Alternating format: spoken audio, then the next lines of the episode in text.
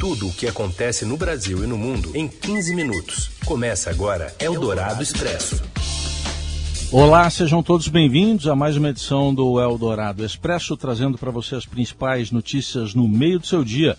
Isso para você que está aí ao vivo com a gente no FM 107,3 da Eldorado, também no nosso aplicativo, ou então nos ouvindo pelo site radioeldorado.com.br e também para você que está nos ouvindo em qualquer horário, em podcast. Eu sou Raíssen Abac e estes são os destaques desta terça, 1 de fevereiro de 2022. Obra do metrô de São Paulo desmorona, abre cratera e interdita a marginal do Tietê. Todos os trabalhadores foram retirados do local e ninguém ficou ferido. Ministério Público do Trabalho recebe denúncias com acusações contra empresas que obrigam funcionários a trabalhar mesmo contaminados pela Covid. E ainda, o pedido de tolerância da cúpula do Judiciário e as buscas por desaparecidos da chuva na Grande São Paulo. É o Dourado Expresso. Tudo o que acontece no Brasil e no mundo em 15 minutos. Presidente do Superior Tribunal Federal, Luiz Fux, diz que não há mais espaço para ataques contra a democracia e defende o Supremo como garantidor da estabilidade e da tolerância nas eleições. Os detalhes chegam de Brasília com Wesley Galzo. O presidente do Supremo Tribunal Federal, Luiz Fux, deu início aos trabalhos do Poder Judiciário nesta terça-feira com recados firmes embora cautelosos, de que a corte por ele presidida terá como principal função assegurar a estabilidade democrática e a preservação das instituições políticas do país. Sem citar o presidente Jair Bolsonaro, que tem realizado novos ataques ao colegiado e faltou à cerimônia por conta das chuvas em São Paulo, Fux apelou às autoridades para que hajam em prol da estabilidade e tolerância no ciclo eleitoral, de modo a não conciliar com movimentos violentos e antidemocráticos. O STF retoma suas atividades nesta terça-feira em meio a um momento de tensão na relação institucional com o Palácio do Planalto. Na última sexta-feira, Bolsonaro descumpriu a ordem judicial do ministro Alexandre de Moraes, que o intimou a depor presencialmente na sede da Superintendência da Polícia Federal em Brasília sobre o vazamento de dados sigilosos do inquérito que apura ataque hacker ao sistema do TSE. Os atos de Bolsonaro despertam apreensão entre os ministros do STF, que internamente têm exigido cautela para evitar uma escalada de tensão entre os poderes às vésperas das eleições. Neste sentido, Fux discursou com o objetivo de apaziguar as relações e frisar o papel da Suprema Corte como anteparo aos eventuais conflitos que decorram das pautas a serem julgadas no ano eleitoral. O presidente rememorou as decisões proferidas pelo colegiado durante a pandemia de Covid-19 e deu ênfase à importância da cooperação entre as esferas de poder. A colaboração entre os agentes políticos para realizar as eleições de forma bem-sucedida ditou o tom do discurso de Fux, que caracterizou o período eleitoral como uma oportunidade coletiva para realizarmos escolhas virtuosas e votos conscientes voltado à prosperidade nacional. Eldorado Expresso. Uma obra do metrô de São Paulo desmorona e faixas da marginal do Tietê são interditadas. Mais informações chegam com a repórter do Estadão, Renata Okumura. Um desmoronamento foi registrado nas obras da linha 6 laranja do metrô na manhã desta terça-feira e fez ceder parte do asfalto da marginal do Tietê. O acidente fez com que as faixas da marginal, no sentido Ayrton Senna, fossem interditadas pela Companhia de Engenharia de Tráfego, a CT, nas imediações da ponte do Pequeri, na zona oeste da capital paulista. Não há informações sobre vítimas. Um buraco pode ser visto na manhã desta terça-feira, por volta das 9 horas, ao lado do canteiro de obras da linha 6 laranja do metrô.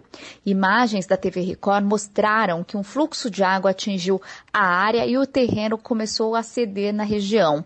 Parte de uma das faixas da pista local da Marginal do Tietê já cedeu e há risco de atingir as demais pistas. O trânsito no local está totalmente bloqueado, o que causa lentidão para quem trafega pela região. A Secretaria de Transportes Metropolitanos informou que tão logo tomou conhecimento do incidente no poço de ventilação da linha 6 laranja do metrô, determinou o isolamento de todo o perímetro e enviou uma equipe para acompanhar a apuração da causa da ocorrência. A CT, por sua vez, informou que as pistas da marginal no sentido da Ayrton Senna permanecem totalmente interditadas.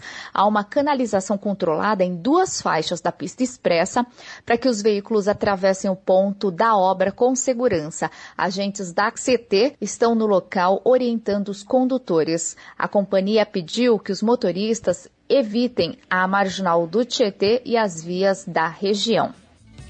E o Tatuzão, equipamento de perfuração de túneis, operava no local do acidente desta terça-feira desde 16 de dezembro e tinha a previsão de percorrer 10 quilômetros como parte das obras da linha 6 Laranja do metrô. A tuneladora, nome técnico do equipamento, partiu do VSE um posto de ventilação e saída de emergência, local do acidente, e chegaria até um outro VSE da Avenida Senador Felício dos Santos, no centro de São Paulo.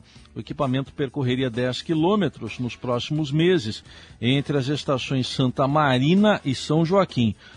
Eh, pesando 2 mil toneladas, cada tatuzão possui diâmetro de 10,61 metros e extensão de 109 metros de acordo com especificações da empresa responsável pela obra. A sua capacidade de perfuração é de aproximadamente 12 a 15 metros por dia. Para a sua operação são necessárias aproximadamente 50 pessoas divididas em três turnos de trabalho, informou a Achona, empresa e operadora. A máquina possui refeitório, cabine de enfermagem, esteira rolante para a retirada do material escavado, além de cabine de comando e equipamentos auxiliares. Eldorado Expresso. Já está em 24 o número de pessoas que morreram em decorrência das chuvas, intensas chuvas que atingiram a região metropolitana e o interior de São Paulo no último fim de semana. Oito crianças estão entre as vítimas. Municípios também registraram transbordamento de rios, alagamentos, deslizamentos e interdições de rodovias, ruas e avenidas após as chuvas atingirem a região. É, do, mais, é, cerca de 2.800 famílias estão desabrigadas ou desalojadas. Segundo o governo paulista, 31 municípios foram afetados. Além disso, há 13 feridos e ao menos 10 desaparecidos. Os trabalhos do Corpo de Bombeiros continuam. E um levantamento do Estadão indica que mais de 132 mil imóveis estão em áreas classificadas como de alto e muito alto risco para deslizamentos e enchentes na região metropolitana de São Paulo. E Uh, os dados têm como base o mapeamento de riscos de movimentos de massa e inundações de 38 municípios da Grande São Paulo, publicado em 2020 pelo então Instituto Geológico, Geológico do Estado, sem considerar a capital. Entre os locais sinalizados como de risco elevado estão alguns dos mais atingidos pelas recentes chuvas. É o caso da Rua Jatobá, no Pinheirinho, em Embu das Artes, que tem 278 edificações em área de muito alto risco para deslizamentos. Lá foi um, um dos locais de mortos em São Paulo nessa chuva. E o conteúdo completo desse mapeamento todo está no portal do Estadão.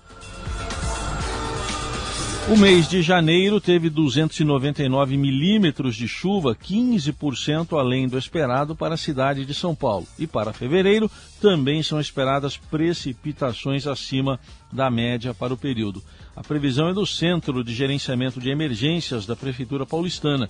Em entrevista à Rádio Eldorado, Adilson Nazário, técnico em meteorologia do CGE, indicou alguns sinais que podem chamar atenção para riscos de deslizamentos. A pessoa está em casa e vê que uma porta que antes fechava com facilidade, ela começa a trancar, né? Então algo está acontecendo. Uma rachadura que começa a aumentar a sua espessura. Um poste que às vezes está inclinado, um muro embarrigado, água barrenta no fundo do quintal, paredes com rachadura, o chão com rachaduras, são indícios de que o deslizamento pode acontecer a qualquer momento. Ele dá esses avisos. E com muita chuva, esse processo ele é acelerado. Eldorado Expresso. O Ministério Público do Trabalho em São Paulo já recebeu este ano cerca de 200 denúncias relativas à pandemia, grande parte delas sobre descumprimento por empresas do afastamento de trabalhadores com Covid-19. A informação foi dada pela vice-procuradora-chefe do MPT de São Paulo, Vera Lúcia Carlos, durante a entrevista à Rádio Eldorado. Ela citou relatos de funcionários que teriam sido obrigados a trabalhar contaminados a denúncia que tem sido feita é essa dessa determinação abusiva e ilegal para que o trabalhador contaminado compareça ao serviço para trabalhar. Como em ambientes de trabalho as pessoas costumam dividir mesas, telefones e até objetos de escritórios, o potencial de contágio entre os funcionários é muito grande. E por essa razão, a gente entende que tem que ser observado e incentivado o isolamento. Segundo Vera Lúcia, as empresas denunciadas são chamadas, em muitos casos, assinam termos de ajustamento de conduta. Se houver recusa, a infratora pode ser acionada judicialmente e estará sujeita a sofrer fiscalização e pagar multa e indenização ao trabalhador prejudicado.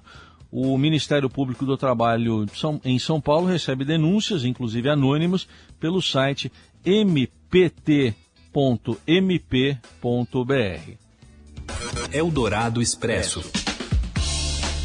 Projeções do mercado financeiro apontam que a taxa básica de juros, a Selic, deve voltar aos dois dígitos nesta quarta-feira, após quase cinco anos. O Cícero Cotrim tem as informações. Boa tarde.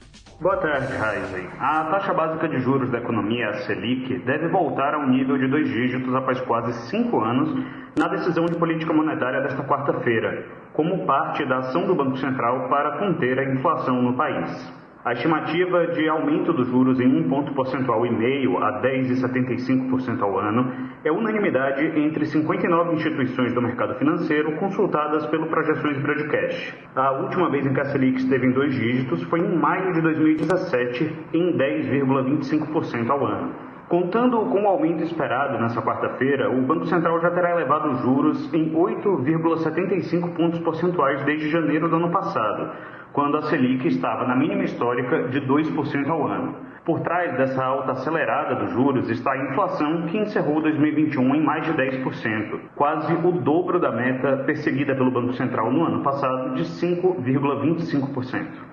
Nessa reunião, pesam sobre a decisão do BC a inflação acima do esperado no IPCA 15 de janeiro e a sinalização do Federal Reserve, o Banco Central dos Estados Unidos, de que o aumento de juros no país pode começar a partir de março.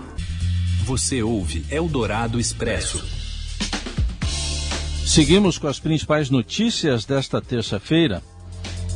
E hoje o Robson Morelli fala de dois momentos em que a família foi o destaque em eventos do esporte. Boa tarde, Morelli.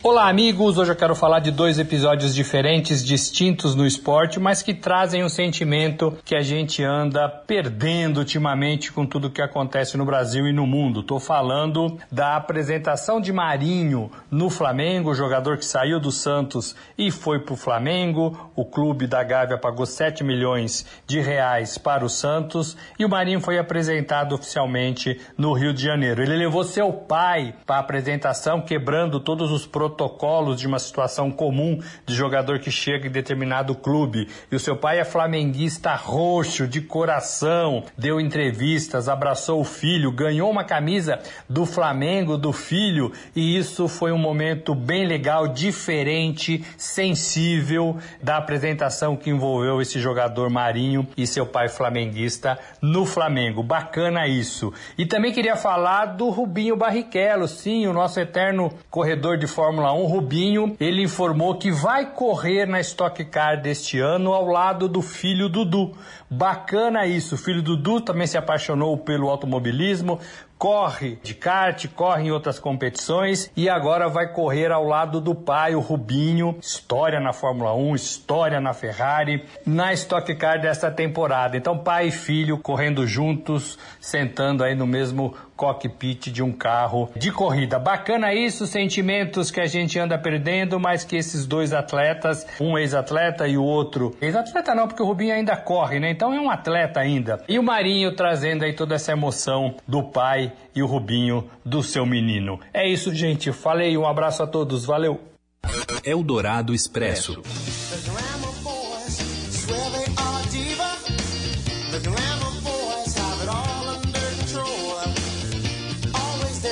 Além de ter o Iron Maiden como atração principal do palco Mundo no Dia do Metal, o Rock in Rio 2022 também terá representantes do estilo no palco Sunset. São presenças confirmadas a banda Living Color com o guitarrista Steve Vai, além de Bullet for My Valentine e os brasileiros Black Pantera, que ainda convidam a banda Devotos, fechando a grade de atração do dia. A apresentação da banda Living Color, que a gente está ouvindo aí, é, com o guitarrista Steve Vai, reunirá os timbres graves de Corey Glover com os riffs precisos da guitarra de Steve. Sucesso nas décadas de 80 e 90, o grupo norte-americano volta ao Brasil após passagem pelo próprio palco Sunset em 2013, quando se apresentou com a superstar africana Angelique Kidjo.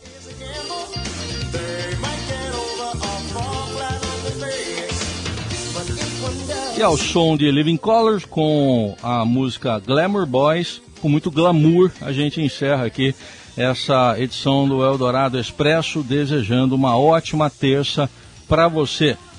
E até amanhã.